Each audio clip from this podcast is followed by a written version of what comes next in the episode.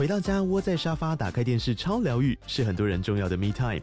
就算在厨房、餐厅或卧房，也舍不得停下正在看的节目。如果你对自己的疗愈时光有高品质追求，LG 连续十一年销售第一的 OLED 是不二首选。OLED 价格亲民又高质感的 A3 经典系列智慧电视，支援杜比世界与杜比全景声，追大场面的戏剧超过瘾。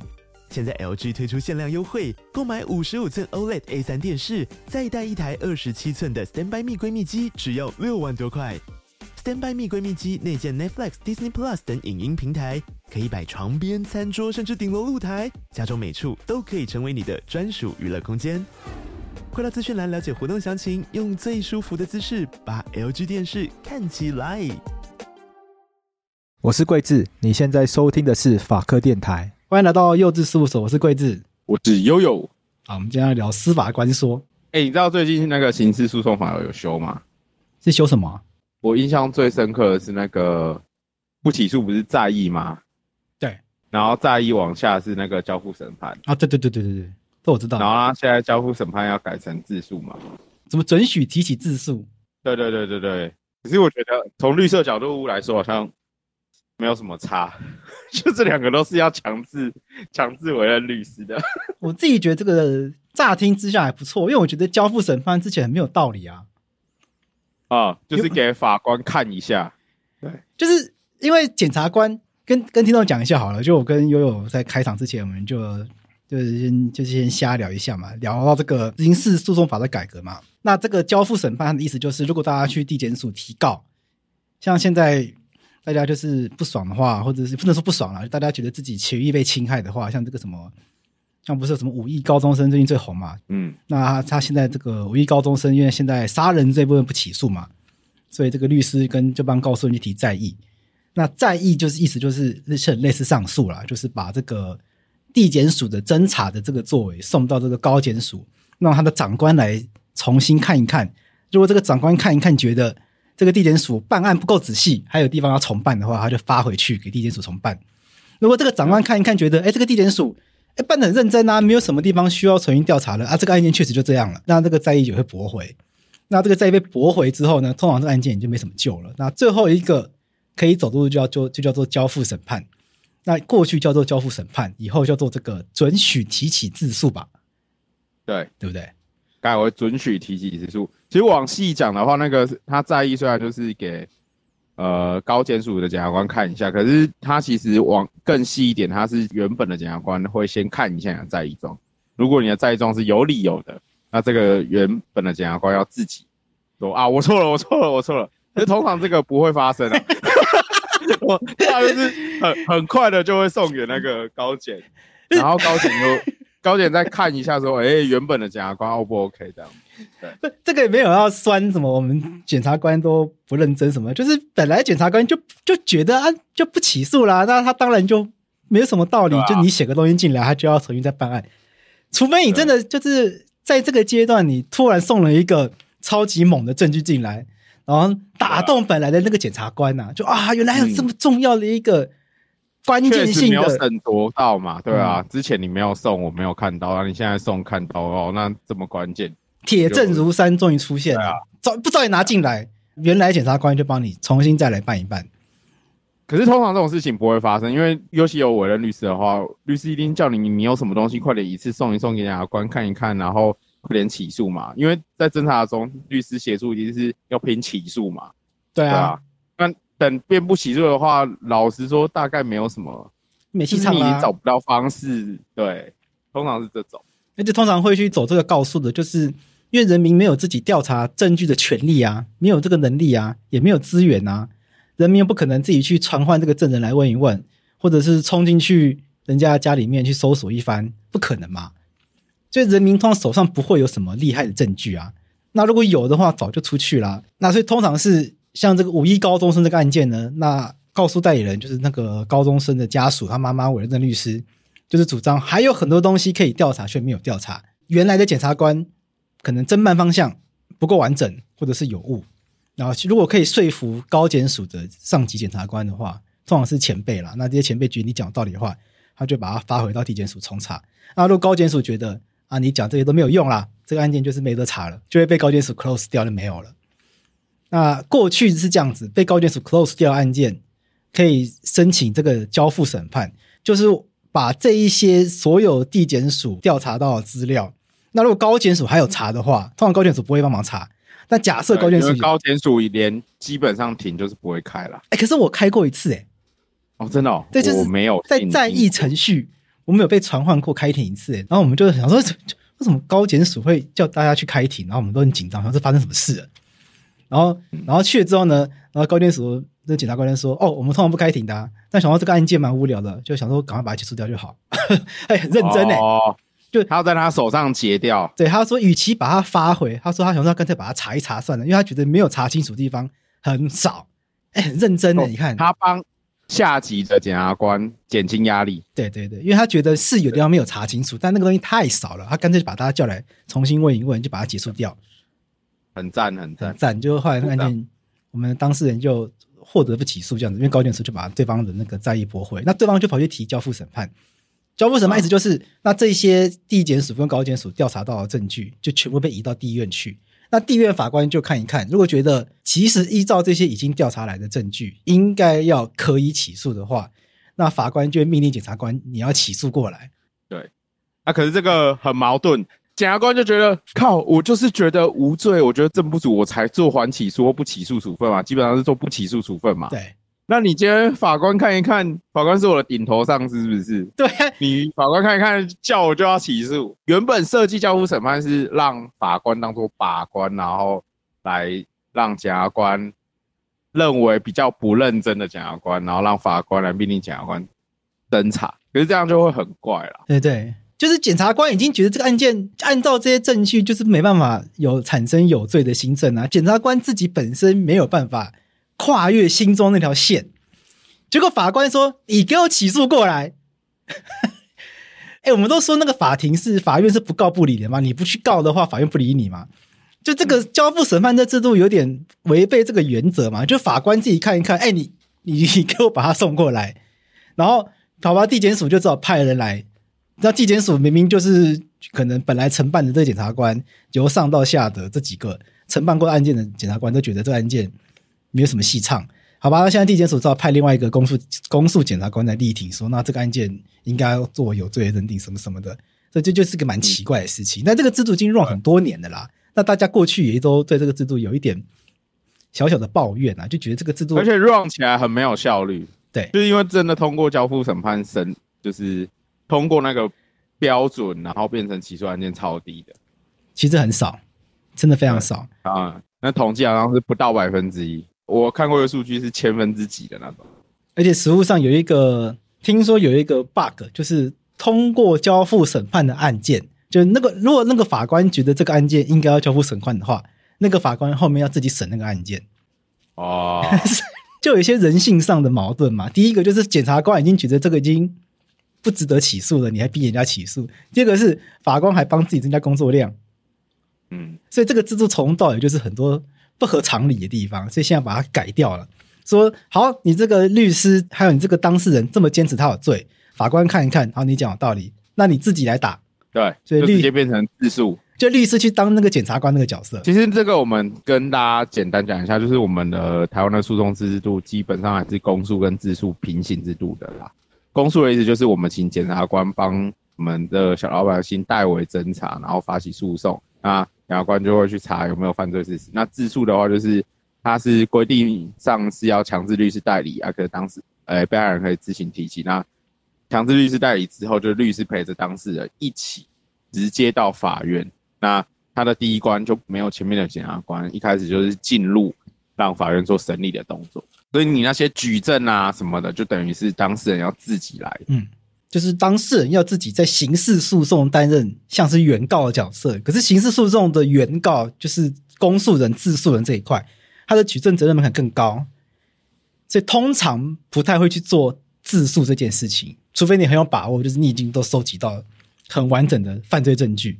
而且之前公诉跟自诉的关系是平行的啦，你先提起哪一个人，就不能再提起另外一个。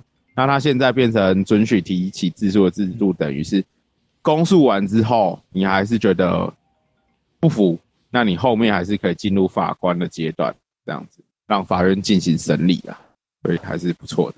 那今天之所以会讲这个的话，是我们最近开始在关注我们一些司法改革的议题。对，因为那个黄国昌老师跟这个馆长两个正义猛男，肌肉与正义的话，一个是知识型肌肉，一个是真正的肌肉猛男。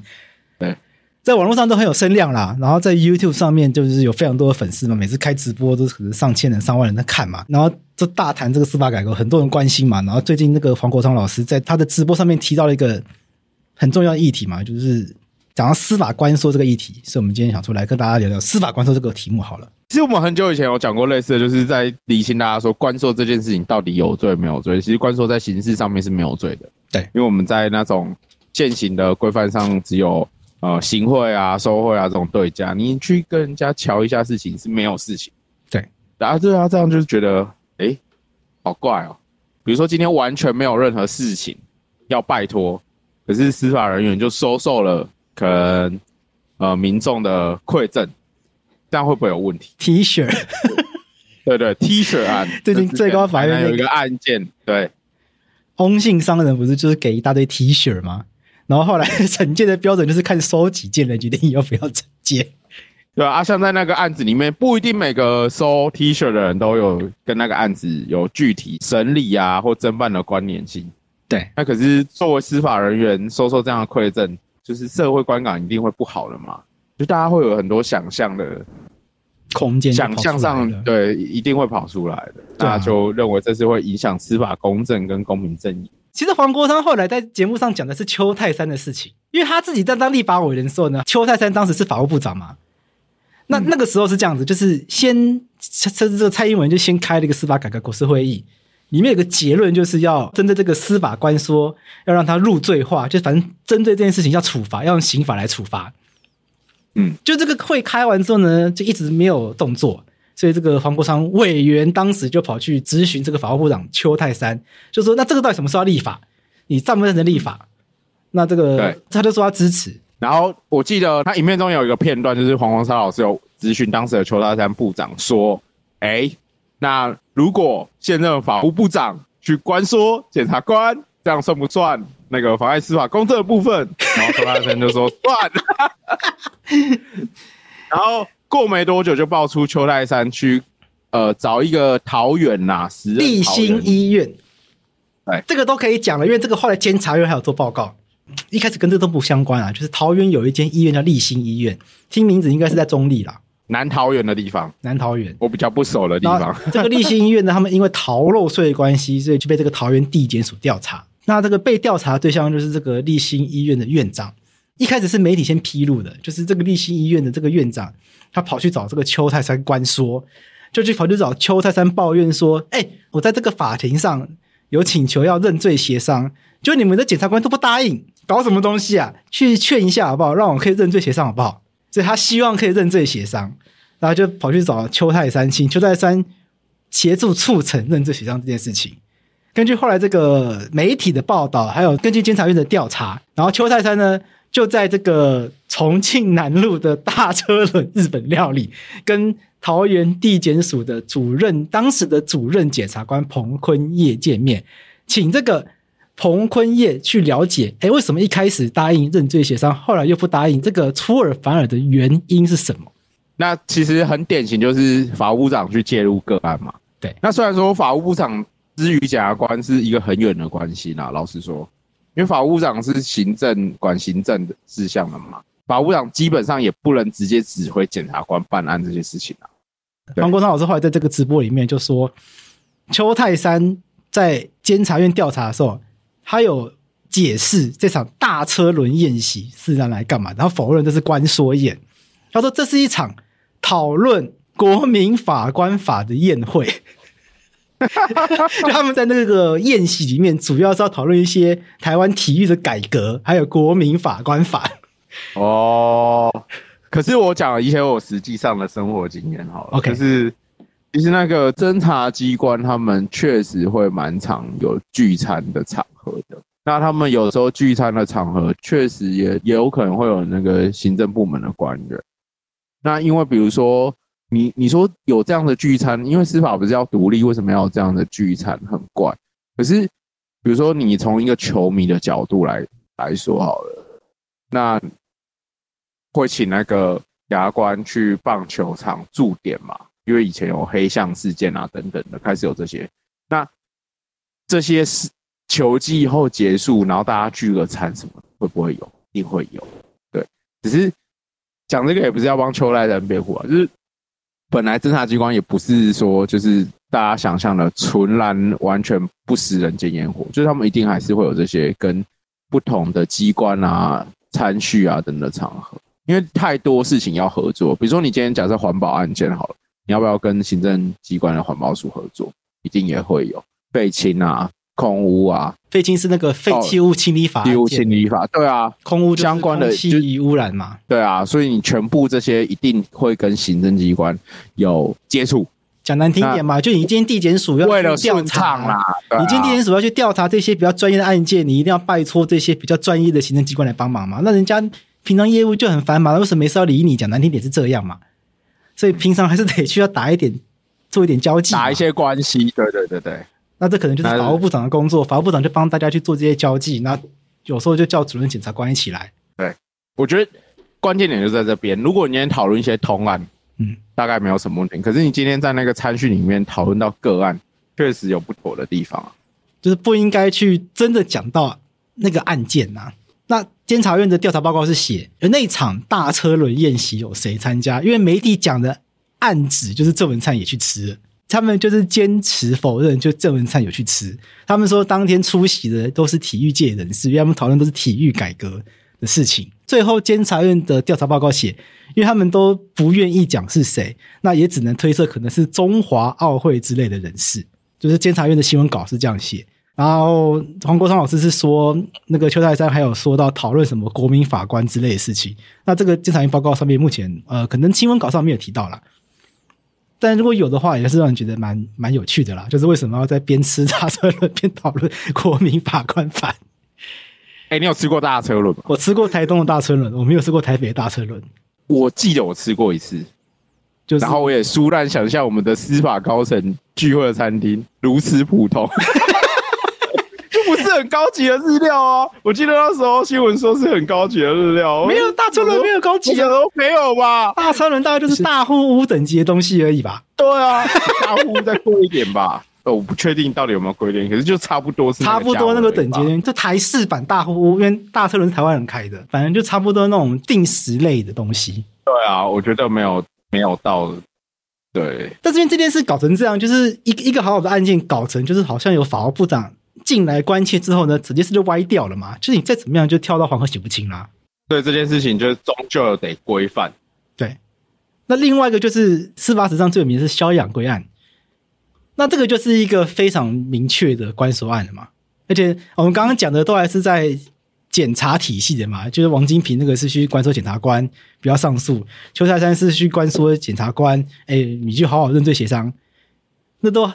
找到就是讲难听都还比较边边角角一点，顶多就是干涉检察官怎么怎么行使职权，还没有涉及到就是案件的核心嘛。他们还没有要求检察官怎么认定事实。那这个肖养圭案，它就是已经直指案件的核心了嘛。然后呃，大家可能一定没有听过肖养圭这个名字。那肖养圭以前是那个最高法院的法官。那因为他的小孩啦，他的小孩啊，就是有肇事逃逸的状况，然后一审的时候被判六个月，然后缓刑两年。那其实这样子就就就结束就好了，缓刑嘛，没没有什么大不了的。可是萧养圭呢，他就跟二审的审判长去进行关说，希望他的儿子的案件可以无罪确定。我不知道为什么萧养圭这么执着，就缓刑又不用被关，因为他儿子是他法官。哦，有可能，因为他儿子是法研所的学生，所以按照那个报纸的讲法，哦、他去关说的原因是，如果有那个科刑记录的话，可能未来就没办法考司法官，而当律师啊，啊，他们家司标准好兄弟，人家司法世家，像我这种没有背景的，就是啊，我们不知道那个阶层的人在想什么，对对对，我们不是纯正血统。错，我们就是在韩剧里面的那种废物律师，人家是人家是上流社会的人，好不好？好，OK OK，那反正就做了这件事情，后来这件事情就不要康了。这个肖养圭他后来去关说那个高院嘛，因为高院是合议庭，那这个案件一开始很有趣，因为合议庭承审的受命法官通常权限很大嘛。就是受命法官的新政通常会决定案件的方向嘛。就受命法官如果觉得这个案件要赢，你基本上就赢；如果觉得要输的话，就马上就会输。就是一个案件的生死，在高院基本上是决定在受命法官手上嘛。这基本上大家都心知肚明。但是也不是那么绝对。如果那么绝对的话，我们就不需要合议庭。所以审判长就是一个关键角色。如果受命法官他的法学素养 或者他太菜，所以他对于这个证据的认定方式。可是审判长觉得有问题的话，他们在开会的时候就会，反正就会吵架。反正这个案件就出现这个吵架状况，就是受命法官认为这个案件应该要继续判有罪，因为他就是明显造逃，不能够撤销。可是这个按照媒体的报道，审判长据说在合议庭的开会中有说，呃，他有欠这个人情，所以一定要还，就是一定要判这个无罪。哦，那那个曾经讲过 这样子的话，对，这媒体有这样报道，啊、可是他们开庭时，他们后来在诉讼他们都否认了、啊。对啊，OK，就是媒体上有报道说，审判长有跟他说明法官讲说，啊，小贤伦是那个萧养圭法官的儿子，案件正好说到我们第五庭，我很为难啊，有这个很为难这句话。对对对对对对。那这个案件很有趣，那后来这个受命法官他坚持不愿意写无罪判决的判决书，因为通常是受命法官要负责按照合议庭的结论去写判决书。所以这个案件就由审判长自己写的判决书，然后受命法官呢，他坚持要判有罪，所以他也自己写了一份有罪的判决书，然后就把，然后后来整整件事情在那个法官的内部论坛，就是台湾的法官有一个 PTT 啊，就是概念上的 PTT 吧，就是法官的 PTT，法官的 D 卡，对，内部论坛，然后就曝光，对，然后曝光之后，监察院就进入调查，就炸开，然后这件事炸开之后呢，那个。就是萧养圭就赶快就立刻就办退休，然后就跑掉了。虽然办了退休，可是他还是进了一个很屌的事务所。他跟那个前国安局长一起开设律师事务所，好屌哦。后来那个审判长也进入那个事务所啦，大概就是个这样的故事。当当年被施压的那个法官，目前是按照新闻来说是调任最高法院的办事，他目前不知道在哪边，确定。那当时的审判长后来被台北地检署起诉。用这个枉法裁判罪起诉，但是一审判决审十年呢、欸。这其实也是那个国昌老师在那个影片里面有提到的，说为什么这些权贵案子都审的特别久？这样怎么会那么久？然后被判有罪之后，很快就可以进入那个什么外役监。它里面有一一大篇幅也是在讲外役监，所以我们总归一句，就是那个目前觉得司法不公正的部分，就关于他们。司法公平正义的主张有两个部分嘛，一个是司法官说应该要立法，那目前的执政跟立法团队太晚立法，然后立法上不积极。那第二个部分就是我们也来讨论一下那个外役监的部分哈。讨论外役监之前，我想要先讨论一个问题，像那个就是被关说的那个高院的审判长，他后来他也出事了。因为因为他被关说嘛，然后就继续说服人家说这一定要判无罪嘛，所以台北地检署就认为你这个判无罪的这个判决根本就是不是来自你法官真心认为他无罪，你根本就是要帮人家脱罪，所以那个台北地检署就用刑法里面有一个本来就存在的一个犯罪行为叫做枉法裁判罪，结果这枉法裁判罪呢，在台北地院一审判无罪，所以这个国昌老师也非常不能接受，他说哇司法。官官相护，有钱判生，没钱判死。啊，那我来跟大家讲一下那个枉法裁判这些枉法的，这个枉是冤枉的枉。嗯，这个枉法它其实要求在过往刑事判定，它是要明知道这个法律而故意违反，依照这个法律做宣判。那在那个判决里面，他认为啦，他说，哎、欸，虽然看起来有那个关说的情况，可是呢。呃，审判长他并不是直接说，哎、欸，我明知道法律是这样子的规定，而故意为不一样的事实判断。就是即使有关说这件事情，但也不代表他们有故意乱用法律啦。因为今天要判断这个萧贤伦，就是萧养圭的儿子，有没有造逃，就是去适用跟造逃有关的法律嘛。那今天没有证据去证明他们乱用，所以就没有办法用枉法裁判罪去判他。那在这个判决里面呢，有提到一个司法很有名的见解是，将明知道这个人有罪却故意判无罪，不属于枉法裁判罪。这个是一个很有趣的见解。嗯，对，所以在这个见解之下，所以即使如果这个审判长已经认为他有罪，但他们用合法的方式让他变成无罪的话，好像也没办法说他枉法裁判罪，对不对？因为他没有乱用法律啊。因为枉法裁判罪的前提是乱用法律啊，故意知道这样用法律是违法的，你还故意这样去用它。但他们今天在做这个认定他有没有造逃，认定他有造逃没造逃。他没有乱用啊，他只是就是想一套不同的说法而已出来。不过这个我们也是要先跟大家讲，虽然我没有看到相关的新闻，可是看起来看起来这个案子还没有结束啦。对，他还在一审。那检察官有可能会再上诉。不是，检察官已经上诉了，已经上诉了。OK，检察官已经提什么七大理由，已经上诉了，所以我们可以看看后面高院的判决。这案件现在回到高院了，由这个被告的前同事来审理中。哇，好精彩哦！其实我觉得终归一审，它有一个核心在于说，因为枉法它必须要故意，所以必须明知道法律是这样子的规定而故意为出路。嗯，可是一审他觉得他纵观证据来说，就是即便审判长有屡屡在评议的过程中去提及说啊，他是肖法官的儿子，那我们是在看待证据上面是要宽松一点。等等的这样子的状况，虽然有这样子的内容，可能有这样的内容，可是我们没办法去证明。对，那你又回到没办法去证明的这件事，因为评议过程不会有录音呢、啊。对啊，对吧？所以你没办法有这层的证据的话，那就又回到无罪推定，结论上就无罪啊。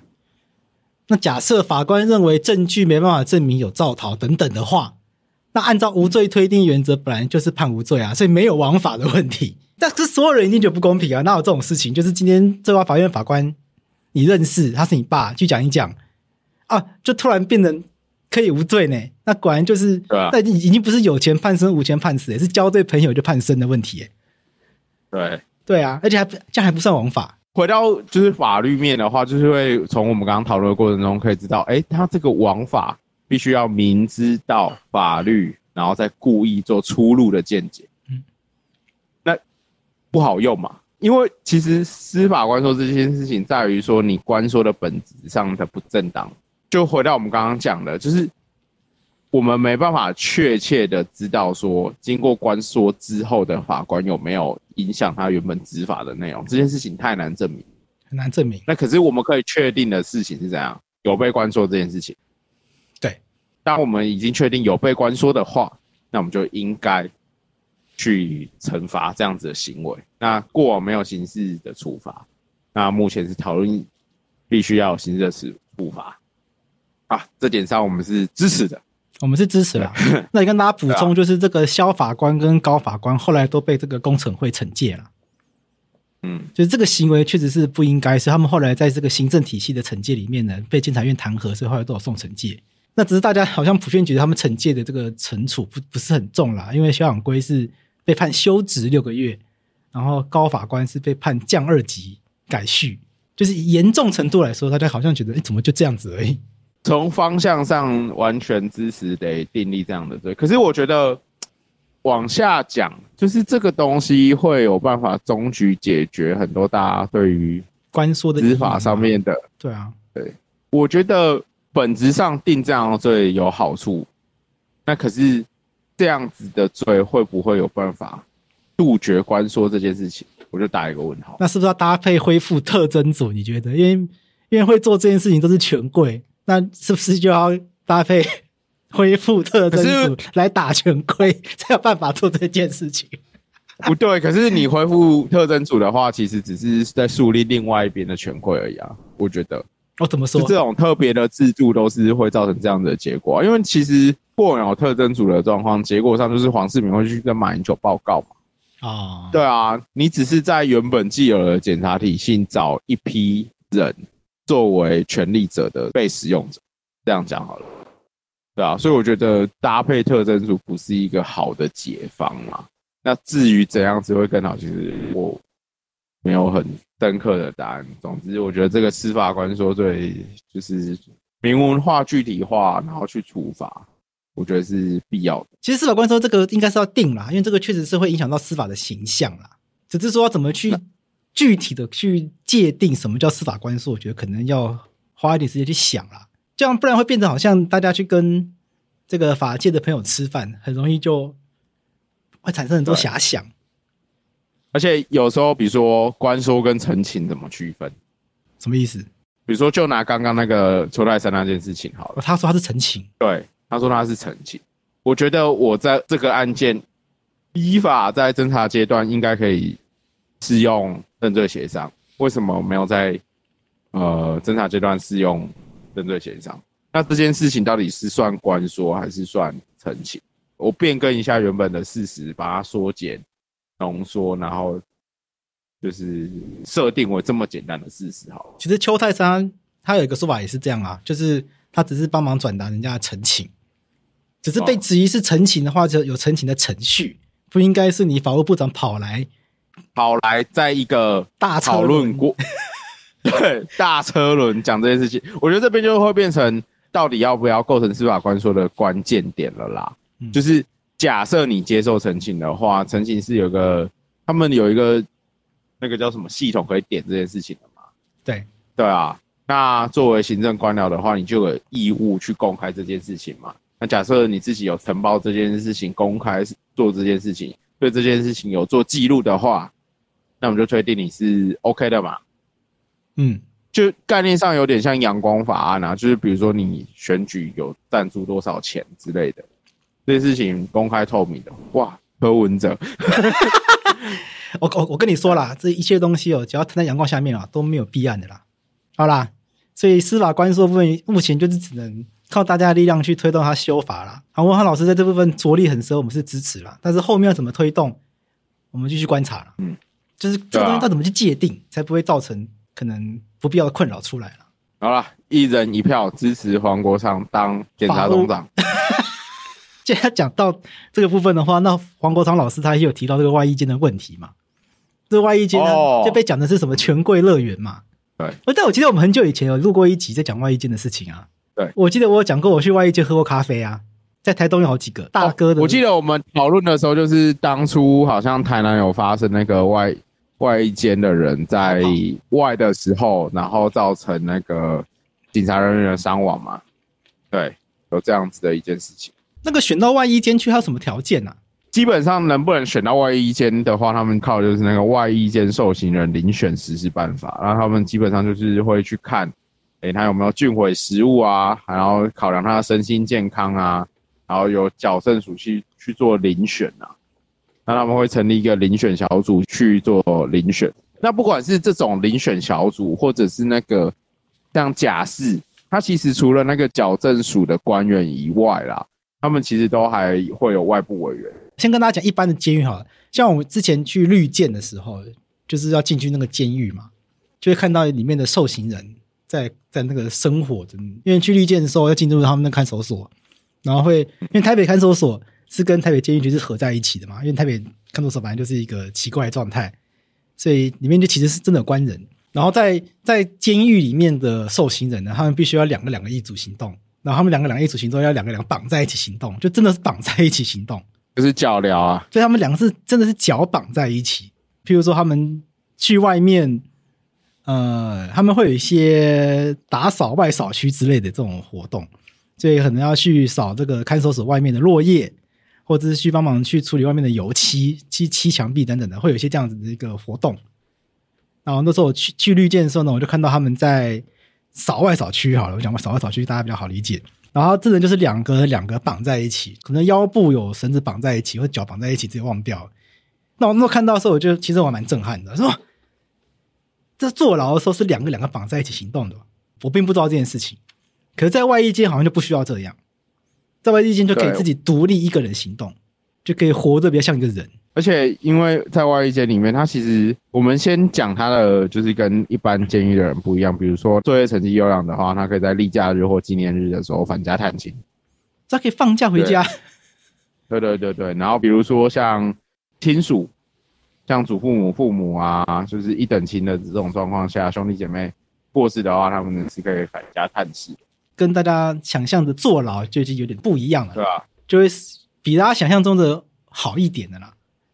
就是因为我们这样理解好了，我就是在外役间的人，虽然就是现在在那个一些批评的眼光里面，他们就会说，呃，有很多权贵啊，那可能服刑一阵子符合要件，就会被派发去外役间，然后这些事情矫正署的官员就可以决定。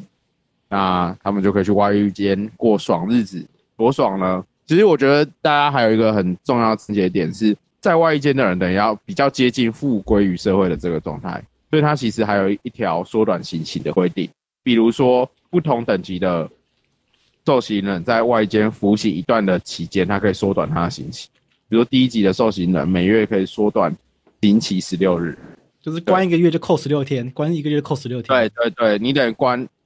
一天抵一点五天嘛，就这里面的时间是比较快的，里面是精神时光屋。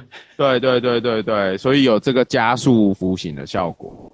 所以很多人就说，我在外役监关一天算两天啊，多爽等等，然后认为这样是一个特权天堂。可是如果我们单就，我相信呐，我相信你说完全没有所谓特权因素，太天真了啦，太天真这种事情完全没有。嗯、即便我们在。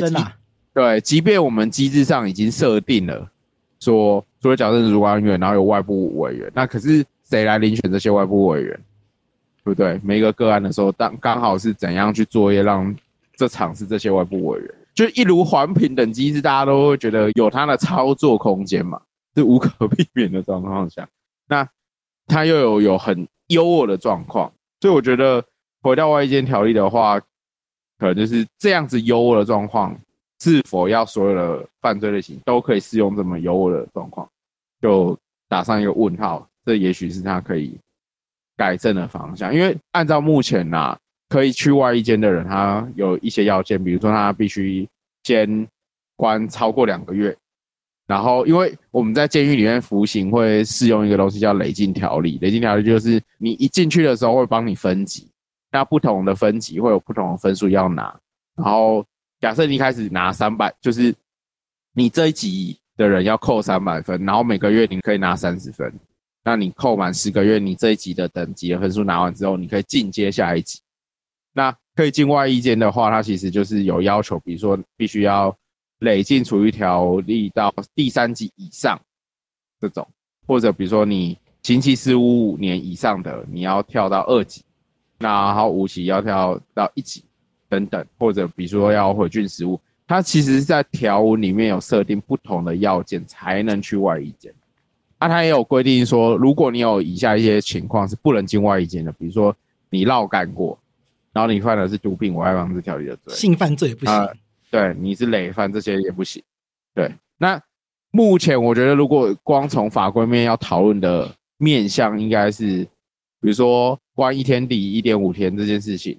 外役第两天这件事情是不是太宽松了？或者哪些罪要关一天抵多少之类的？我觉得是有他讨论的空间呐。可是我觉得直接把说外役监都是权贵的话，我觉得又有点简化这件事情的讨论啊。因为比如说最近讨论起外役监要修法了，不外乎就是台南有外役监伤害相关执法人员的情况嘛。啊，那几个人真的是。真的是权贵吗？看起来好像也不太像说我们所认知的那种，就是他当过官啊，他是大咖的那个条咖啊，好像又不是这样的情况，至少没有看到相关的新闻。所以其实很难讲啦，就是也不能说一定没有权贵的问题，但是要说一定都是权贵乐园，好像也太武断了。因为外役监他的这个制度，他还是他的。正向的效果嘛，他希望大家在监狱里面有一个向上的动力嘛。你在监狱里面表现良好，往上爬，爬到第三级、第二级、第一级，你就有机会申请到外衣监，到比较好的地方去服刑。那大家在监狱里面才有动力去表现得比较好嘛。对，因为总归一句，我们官人又不是要让他永远都不要回到这个社会，就是经过一定的服刑，经过一定的犯错的检讨。他已经变好了，我们还是要让这个人回归于社会啊，这才是监狱存在的最大的目的嘛，也是矫正存在的目的嘛。你当然可以去检讨说矫正的适不适宜，得不得当，目前矫正的能力够不够，这些事情都可以讨论啊。对，啊，可是啊，如果只挑几个个案，整个外衣间的人都是权贵的话，那我们我们现在看一下外衣间，目前台湾有多少人在外衣间？哈，二零一八年他就发过文嘛，他说大家看到的是魏应充在万衣间，孙道存在万衣间，胡锦斌在万衣间，收过赵腾雄贿赂的叶世文也在万衣间。我就只能说，大家会看到很多权贵都会去万衣间，但不代表万衣间只有权贵可以去。但是为什么权贵都可以去万衣间？这件事情确实可能要检讨，会不会有背景的人在申请万衣间的时候比较快？可是因为我们没没有这些资料，我对，我在想会不会也有权贵没有去外衣间？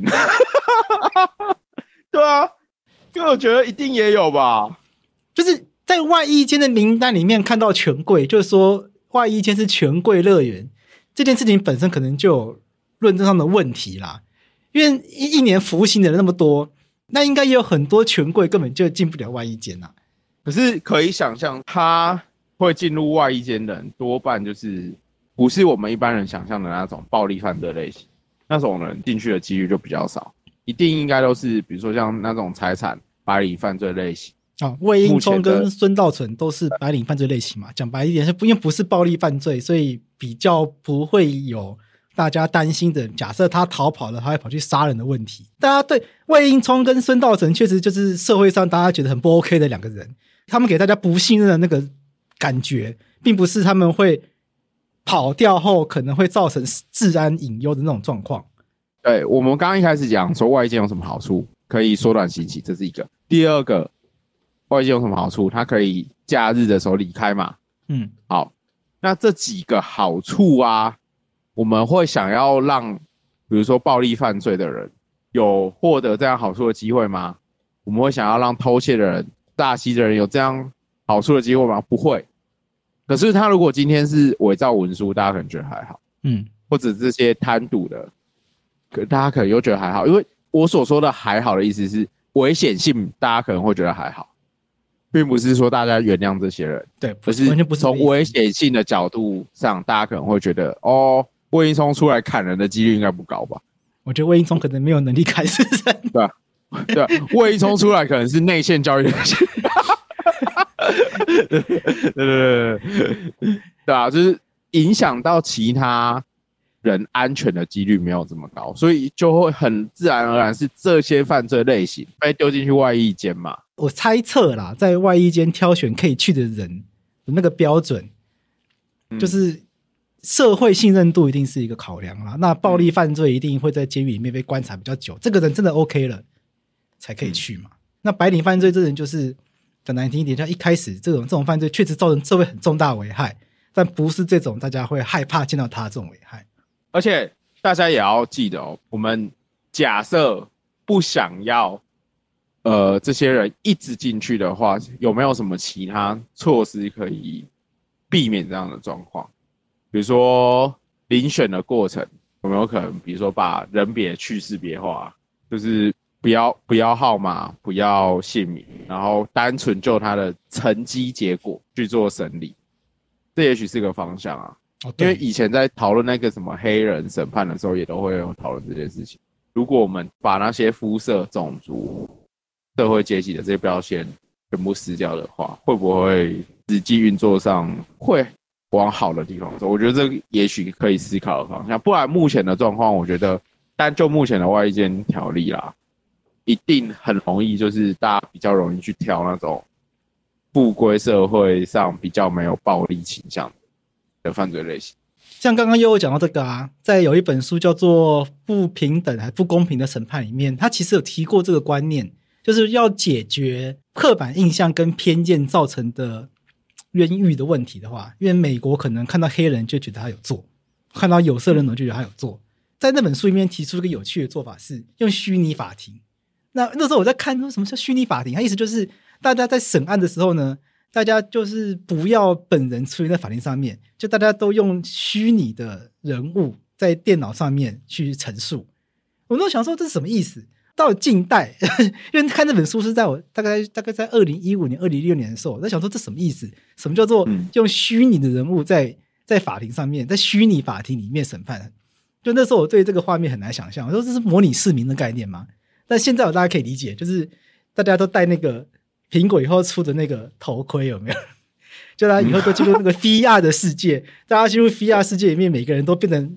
大家全部都是一级玩家里面的人，对，大家就进入了 VR 世界里面以后，大家都是长得就是 VR 里面的人，所以大家就是你是黑人，你是或者大家都变成小动物，对不 对？对对对，大家全都是狗这样子，你你也是狗，我也是狗，或者或者我们全都是我们全都是看起来像外星人的人，就大家就全部去掉那些因素，然后把那些因素都审判，那我们在 VR 世界里面审判，嗯，对，也许这会是一个解决的方法，虽然听起来很科幻。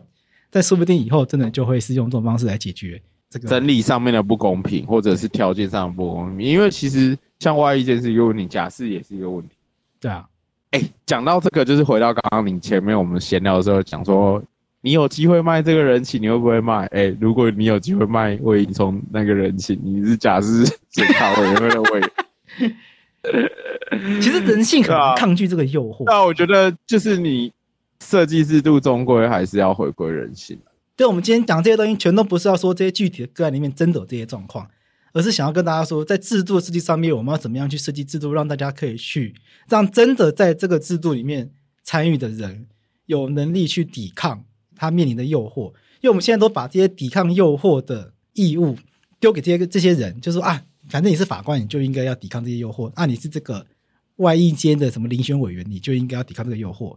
但我们其实好像也不应该太太相信人性本善这件事情，就制度上要怎么样去防弊这件事情，是我们本来就应该要去设想到的。没有错，嗯，你知道我以前有去就是协助那个修法的那个打字，我觉得未来已经没有这个工作了。现在不是 A A I 听录音就可以直接打字了吗？对，而且打的七七八八，差不差了。我以前那个大学时代都会去那个司法院。我没有去过法务部的，我有去过司法院的那种刑事诉讼法修改会议，因为大家知道那个那个行政机关或司法机关他们权责的法条面啊，他们如果要修法的时候，大家都觉得为什么修法这么久？是因为他们其实内部光那个草案要出台的时候，他们大概每我记得那时候的频率好像大概两周还一个月会有一次吧，然后。他们是集合了高院的法官，然后高等的法官，然后也有地检的检察官，然后或者是法务部的代表、律师业的代表，大概一二十个人，然后到会议，然后大家针对条文，这条该怎么修，怎样子修比较好，去做讨论跟辩论。就是光草案出台的时候，那时候参与过，觉得哇。你光草案出台就这么久，然后难怪你之后再送院会，然后再立法出来都会有这么长的时间，就觉得这都不是一件困难的事。所以回到那个国昌老师他们这次的批评，很大一部分的重点，我觉得他马上都是放在说，民进党完全执政的这几年，我什么事情好像都没有做。可是我觉得好像也没办法这么简化，即便这些事情，我觉得都。有修，可是 可能真的修得太慢了，会不符社会期待。大家希望再快一点，至少看到一点东西吧。不然，我觉得其实很多事情都要再讨论的。比如说，像那时候去参与会议的时候，有印象深刻一件事情。那个时候有在讨论说，比如说一审有罪的时候，要不要直接羁押？你说一审一有罪就先关起来了？有罪羁押制度啊，这个在国外其实有有类似的讨论。嗯，现在的状况就是。原本被羁押的人一审被判了之后，然后因为比较确定了嘛，那他们通常法官有没有继续接押的理由？他可能觉得找不到接押的理由，他就没有继续羁押了。对啊，啊，那时候在讨论防逃机制的时候，就有讨论过这个选项。啊，可是这个这个乍听之下，我们只要修改一个一审有罪就羁押就结束了。只是像那个可能法律从业人员就知道。就是这个会往下牵涉的，就是我们一审有罪就要羁押，那可是目前的一审和二审的制度，就是二审还会再重新一次一审的审理，那有也有可能二审变无罪啊。那你一审有罪的人就直接羁押他被关的这些人身自由该怎么算？这些都会连带得一并讨论。所以就觉得哇，好像没有这么容易就得出结论，难呐好了那今天节目就先到这边啦。那大家有问题的话欢迎到 first story 还有 apple podcast 留言给我们。也欢迎大家订阅法白。那我们今天到这边拜拜。对啊拜拜。